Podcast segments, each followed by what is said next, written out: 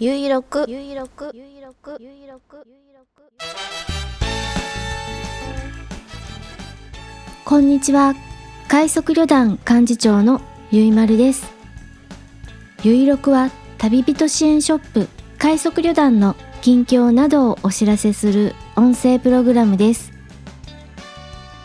そんなサービスがあったよね？な人もそうでない人もお付き合いください。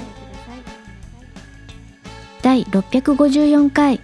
2021年7月17日土曜日。繁盛スタジオネオにて収録しています。北海道夕張ただいま。時刻は18時40分を過ぎました。気温は25度。天候は晴れ。快速旅団から見える冷水山の山頂付近はよく見えています。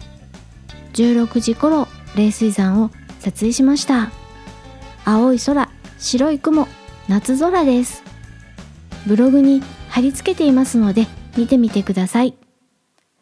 今週夕張は夏が始まりました。昨日からです。気温の上がり方が全然違います。午前中からぐんぐん暑くなります。今回はミクシーのお話をします。ミクシーと聞いてあなたは懐かしいと思うでしょうか？ミクシーという SNS が日本で利用が広がったのはいつの頃だったでしょうか？ウィキペディアさんを見るとサービス開始が2004年3月とあります。当初は招待制でした。誰からか招待してもらわないと利用ができないそんな仕組みだったと思います。今は招待がなくても始められます。数年前にもう利用しないからと完全にアカウントを廃止にしていましたが今月初め頃再開と言いますか最初からアカウント取り直しですが再びミクシーを始めました。理由はコミュニティです。入りたいコミュニティがあったからミクシーを始めました。コミュニティっていうのは Facebook でいうところのグループです。同じ趣味を持つ人同士が交流する掲示板のような機能を持ったサービスです。ゆいろく第645回でお話ししたようにタロットカードへの興味が湧きまして Google で検索したのです。タロットスペースコミュニティと検索をしましたらミクシーのコミュニティがヒットしました。そして覗いてみたら心地の良さそうな空間だったのでぜひコミュニティに入りたいと思いました。しかしミクシーやめてるしアカウント取るの面倒かなどうかななどと2日ぐらいちょっと考えてそれでもコミュニティに参加したい気持ちが小さくなることはなくえいやとアカウントを取りましてタロットコミュニティに参加と相なりました。今は週に5回くらいコミュニティに投稿をしています。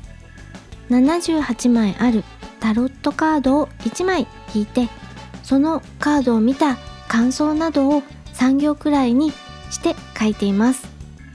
毎日毎日アップしてる人もいていろいろなカードと解釈を見て取れるのが面白いです。人によっていろいろな解釈というか読み方があるというのが学びというか読み方が増えるというか引き出しが増えるというかメンバーの書き込みを読んでるだけでも楽しいんです。ミクシー久々すぎて前ミクってなんだっけ？足跡ってどういう機能だっけ？などとあちこちポチポチしたりこんな機能前はあったかな？どう使うのかな？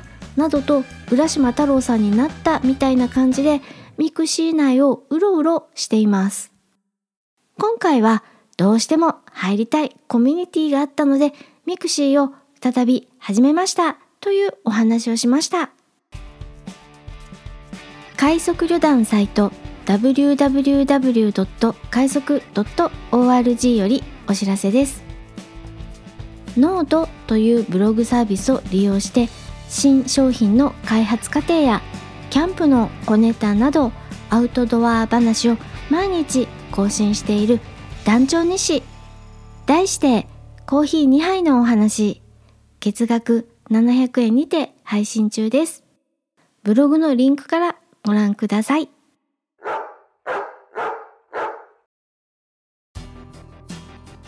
そんなこんなで最後まで聞いていただきありがとうございます次回は来週土曜日7月24日更新予定ですスモールパッキングコンフォート快速旅団ゆいまるがお送りしました。